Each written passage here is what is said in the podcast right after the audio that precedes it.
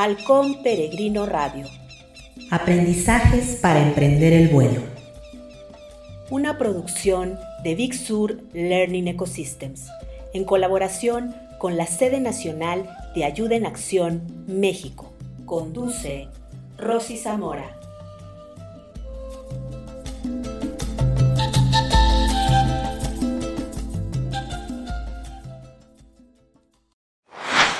Hay hombres que luchan un día y son buenos. Hay otros que luchan un año y son mejores. Hay quienes luchan muchos años y son muy buenos. Pero hay los que luchan toda la vida. Esos son los imprescindibles. Bertolt Brecht. Bienvenidos al segundo episodio del octavo talento. Sanar. El clan que sana, de la tradición nativa americana llamada los trece clanes originales un modelo de desarrollo de la conciencia difundido por Jamie Sams. Te saluda Rosy Zamora y me permito comenzar este segundo episodio del talento de sanar con la frase del dramaturgo y poeta alemán Bertolt Brecht en la voz de Silvio Rodríguez. Respecto al concepto de sanar, la palabra lucha es sumamente controversial. Yo he escuchado a varias personas del ámbito de la salud y del desarrollo de la conciencia decirme que detenga mi necesidad permanente de querer estar luchando, que el tiempo de lucha terminó. La falacia New Age y la sociedad del mínimo esfuerzo también postulan algo similar. Y yo me pregunto si acaso estaremos confundiendo el término. Pues así como obscuridad no tiene que ver con maldad y dolor no necesariamente es lo mismo que sufrimiento, luchar tampoco es sinónimo de violencia. El concepto de lucha o combate en lo que se refiere al desarrollo de la conciencia tiene que ver con la ley de la resistencia. No me digas que no practicas el minuto heroico cuando tienes que levantarte para cumplir un compromiso puntualmente. No me digas que en los últimos días no has luchado con el agotamiento mental que se experimenta por la rutina y el confinamiento y aún así eliges realizar tu trabajo y tus pendientes?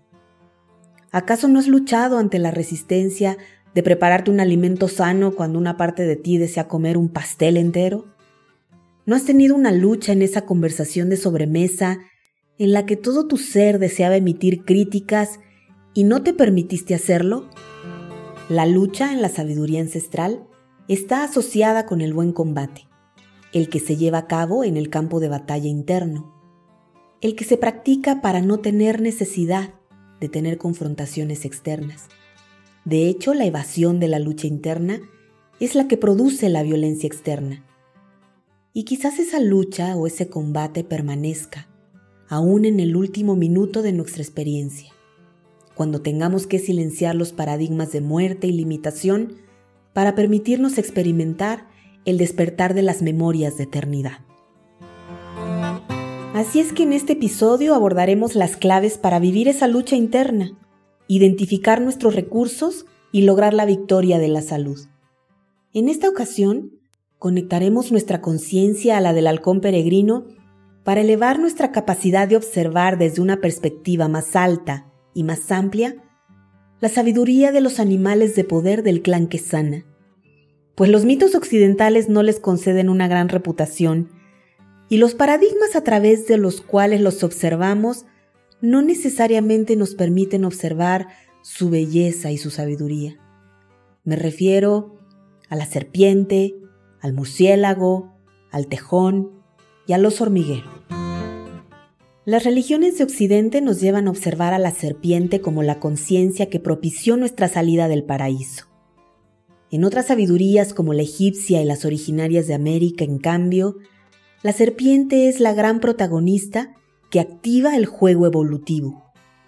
Es la que nos invita a experimentar la polaridad de los extremos, lo malo que después nos permite comprender lo bueno, la oscuridad que después nos permite experimentar la luz, la tristeza que nos permite experimentar la alegría y la gratitud. No es casualidad que el símbolo de la medicina científica desde hace siglos esté representado por el caduceo de Hermes. ese símbolo que nos muestra que la sanación tiene que ver con elevar la energía en torno a esa espada o báculo, que nos muestra la alineación, la congruencia, la voluntad, a través de la cual se elevan dos serpientes, la representación de dos energías, la masculina y la femenina, de las que hablamos en el séptimo talento. Sanar significa tener la capacidad de lograr la integración de estas dos energías, de las dos polaridades. Esta integración representa el matrimonio interior de esas dos energías, y esto permite la elevación de las dos serpientes hasta el centro cardíaco, otra gran enseñanza del séptimo talento, y a partir de ahí conectar con las alas del espíritu, con la iluminación. Una vez que hemos superado las múltiples mordeduras de serpiente, a través de las experiencias del miedo, la violencia, el apego, el rechazo, la prepotencia o la impotencia, lograremos conectar con las alas de la confianza, la gratitud, la creatividad, la intuición y la conciencia de unidad. La serpiente nos enseña que no hay atajos para llegar a este estado de conciencia. Nos muestra que será necesario cambiar de piel, de vivir el ciclo de vida y renacimiento del que hablamos en el primer episodio, y despedirnos de la piel o la vestidura de victimismo que tanto nos estanca en la densidad del sufrimiento de este plano. Como lo expresaba el gran maestro Carl Gustav Jung, no es posible despertar a la conciencia sin dolor. La gente es capaz de hacer cualquier cosa, por absurda que parezca, para evitar enfrentarse a su propia alma. Nadie se ilumina fantaseando figuras de luz, sino haciendo consciente su oscuridad. Esta es la misma enseñanza del emblema de la bandera de México, el águila. La perspectiva espiritual integra la dimensión material parada sobre un nopal, la planta que nos enseña acerca de la resistencia, la perseverancia, la nutrición, los frutos, las espinas. Por años hemos descrito este poderoso símbolo como el águila que devora a la serpiente. Y podría ser. Sin embargo, Dependiendo de nuestro estado de conciencia, cuando ingerimos algo, puede ser porque lo estamos devorando o porque lo estamos incluyendo en nuestro ser lo estamos volviendo parte de nosotros para continuar con la exploración de la vida. Eso es sanar. Es integrar en ti todo lo acontecido en tu vida y emprender el vuelo hacia nuevas experiencias. Así es que nuevamente te invito a predisponerte a realizar un viaje hacia tu alma, aprendiendo de los sueños hechos canción de Silvio Rodríguez, que nos enseña cómo lograr la victoria en este gran combate. Sueño con serpientes, con serpientes de mar, con cierto mar hay de serpientes, sueño yo largas, transparentes, y en sus barrigas llevan lo que puedan arrebatarle al amor. Lo que comprendo del mensaje de Silvio Rodríguez en esta estrofa y a través de mi experiencia en el encuentro con este poderoso tótem, es el reconocimiento metafórico de la navegación en el mar de serpientes del plano físico. Las apariencias, las que son largas y tangibles como la enfermedad, la carencia o la discordia, y las que son transparentes y no perceptibles al ojo físico, como nuestros pensamientos, nuestras intenciones o el efecto de nuestras palabras. Sin duda, las apariencias de la enfermedad, la carencia y la discordia son los aspectos que nos arrebatan el amor. Son experiencias que mantienen a nuestra conciencia apegada a la mayor densidad del plano físico, arrastrándose como serpiente.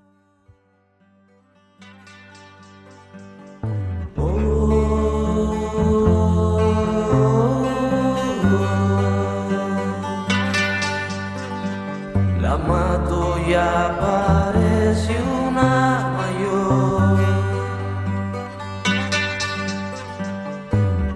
Oh, oh,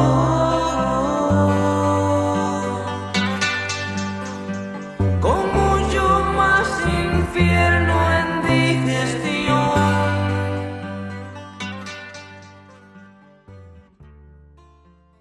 La mato y aparece una mayor con mucho más infierno en digestión. Esta es la clave más poderosa para comprender el origen de la enfermedad física. El rechazo, tanto interno como la predisposición a querer terminar con algo externo, con situaciones, con personas, a través de la violencia física, las intenciones o las palabras. Todo aquello que rechaces, todo aquello que pretendas destruir se hará más grande, incrementará tu infierno. Pues recuerda que como es adentro, es afuera. Todo lo que te moleste, te lastime, rechaces o desees destruir de forma externa es una proyección de tu ser. Todas esas emociones como el resentimiento nos producen la gran fantasía de creer que nos estamos haciendo cargo de algo.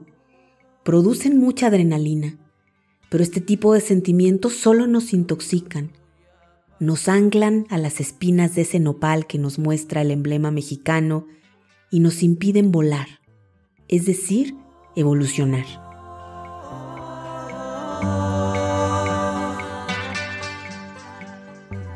¿Cuál es la experiencia que no logras superar en tu vida? Pues la sanación no solo tiene que ver con el cuerpo físico, también tiene que ver con nuestras emociones y en cómo éstas se proyectan en nuestros vínculos. Y también tiene que ver con los paradigmas que nos anclan a la carencia, a los problemas, a las crisis, a la pobreza. La clave para sanar es reconocer de qué estás alimentando esa experiencia. No quepo en su boca, me trata de tragar pero se atora con un trébol de mi sien. El trébol de las sienes son las arrugas en la piel, las señales de la experiencia. Ojalá pudiéramos experimentar en cabeza ajena, observar los patrones de conducta que más podrían lastimarnos y poder aprender sin vivirlos. Sin embargo, sabemos que no siempre funciona así y pareciera que es necesario atravesar las situaciones para adquirir la experiencia. Esta estrofa me inspira a compartirte un decreto que en lo personal me sirve mucho cuando repaso mi historia, cuando recuerdo lo que más me ha dolido, cuando lleno de luz esas experiencias y al finalizar decreto que las integro en mí, que les doy un lugar en mi corazón y amorosamente pido al Gran Espíritu que transforme el dolor en mí y en los involucrados en bendiciones. Así es como reconozco que he evitado que las experiencias más dolorosas y burdas sean más fuertes que mi voluntad de aprender, crecer y avanzar. Creo que está loca, le doy de masticar una paloma y la enveneno de mi bien.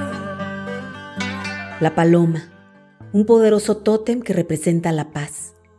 La paz es el antídoto en el gran combate, es lo que desvanece toda resistencia. Ponte en paz a través de una caminata o si es necesario de un maratón, de un proceso de respiración consciente que oxigene tu cuerpo físico, emocional y mental, de un temazcal un baño de hierbas, un masaje del alma, un masaje con semillas. Ponte en paz y estarás ingresando directo y sin escalas al mayor estado de poder energético, aquel que te mantendrá invisible, invencible e inalcanzable a la frecuencia de los virus, las bacterias y la discordia del entorno.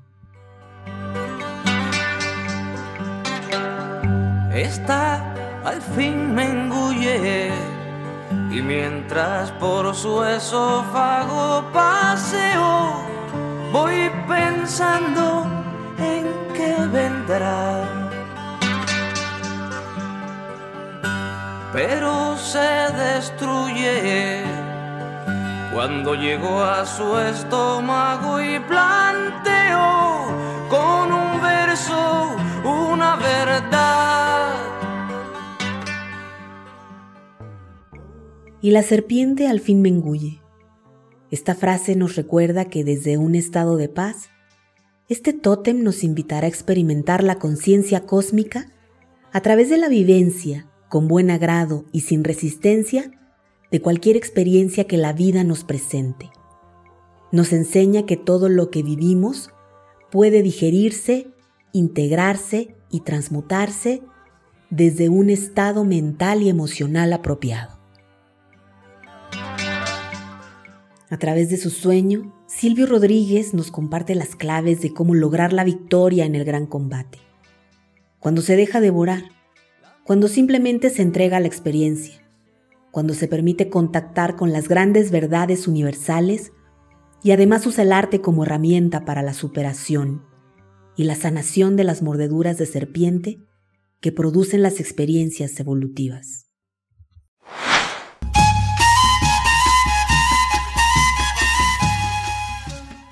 Te invito a hacer lo necesario para despertar un estado de gratitud por todo lo que has experimentado en tu vida y agradecer a la conciencia de la serpiente por todas las mordeduras que nos han curtido en el camino. Gracias a la conciencia del murciélago, que nos enseña a poner de cabeza nuestros paradigmas limitantes y dejar morir en cada ciclo a nuestro viejo yo. Al escarabajo, por mostrarnos que en la densidad del barro pueden surgir la vida y la transformación. Al tejón, que nos enseña a preguntarnos si la paz que sentimos es producto de haber experimentado el gran combate o si se trata de la calma por no asumir ningún riesgo. El tejón nos invita a transformar nuestra furia en la determinación por salir de la zona de confort, para elegir y actuar, para lograr lo que nos hemos propuesto. Y gratitud al oso hormiguero, por mostrarnos que si deseamos mantener la salud en el cuerpo físico, en nuestras relaciones y en la madre tierra, será necesario no tomar más allá de lo necesario para cuidar el equilibrio. Ahome Takoyasi. Gracias, Gran Espíritu. Gracias, Pachamamita. Agradeciendo a las cuatro direcciones, norte, sur, este y oeste agradeciendo a todos los elementales de la tierra, agradeciendo a mis hermanas y a mis hermanos. Estamos en la maloca del corazón del oso hormiguero. ¿Y cómo resumir el recorrido por la sabiduría del clan Quesana para incorporarlo en una aplicación concreta en nuestra vida cotidiana? El neurocientífico norteamericano Joe Dispensa nos muestra las claves para resumir esta maestría. Él se ha dedicado a la investigación de experiencias con personas que han vivido remisiones espontáneas, es decir, que superaron una enfermedad terminal aun cuando llevaban el mismo tratamiento que otras que no lo lograron. En su investigación, Joe Dispensa ha identificado cuatro similitudes en esas personas.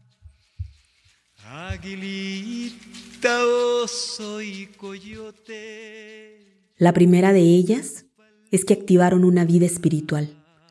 Reconocieron que caminan en los hombros de un gigante y aprendieron a permitirle actuar. ¿Qué tanto te permites tener una vida espiritual? ¿Cuánto tiempo dedicas durante tu vida cotidiana a reconocer y honrar la inteligencia suprema que está gestionando tu respiración, tu digestión, tu circulación, la que está inspirando tus ideas, la que sostiene la vida más allá de tu voluntad. ¿Qué tan consciente eres ya de que esta gran inteligencia respeta tu libre albedrío? Y si tú conscientemente eliges la discordia, eso manifestarás. Si eliges enfocarte en el miedo, atraerás experiencias similares. ¿Para qué? Para comprobar tu poder creativo. La mejor manera de permitir a esta conciencia divina actuar en ti y regenerar tu cuerpo es a través de estados de contemplación, de paz, de alegría, de gratitud.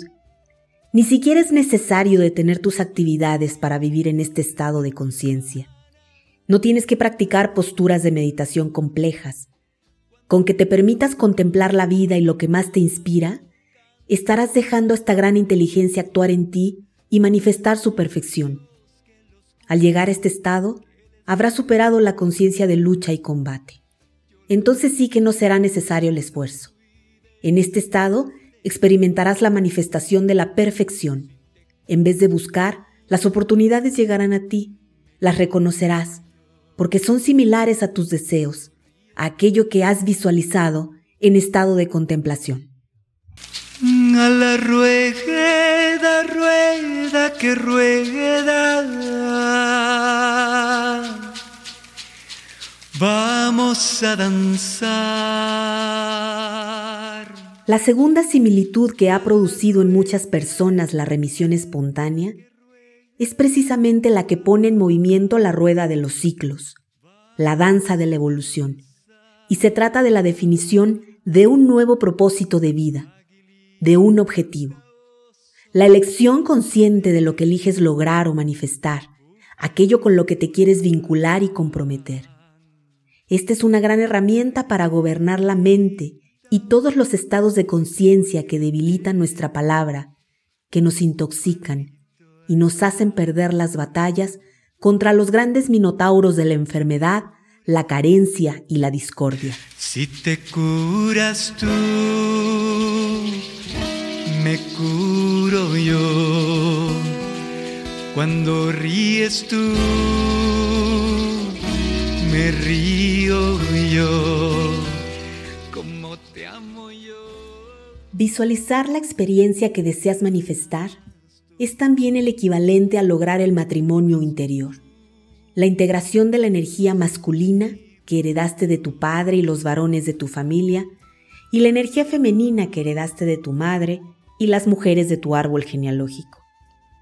Practica recurrentemente el matrimonio interno de estas dos energías, de estas dos serpientes. Permíteles que se eleven a través de tu voluntad. Pon en palabras tu anhelo. Observa en tu mente su configuración.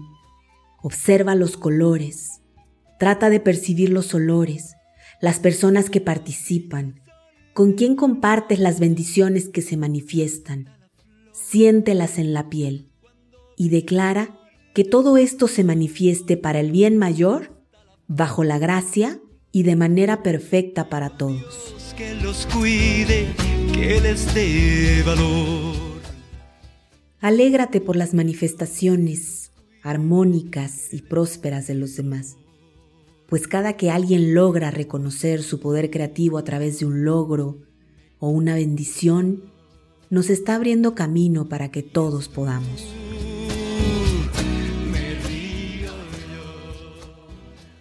Y el acto de sanación de definir un nuevo propósito en nuestras vidas nos llevará a cumplir con la tercera similitud de las personas que logran la remisión espontánea, la calidad de los pensamientos. Quien tiene un propósito firme y objetivos inspiradores seguramente no tiene tiempo para poner el foco de atención en las críticas, las carencias o lo que no está funcionando.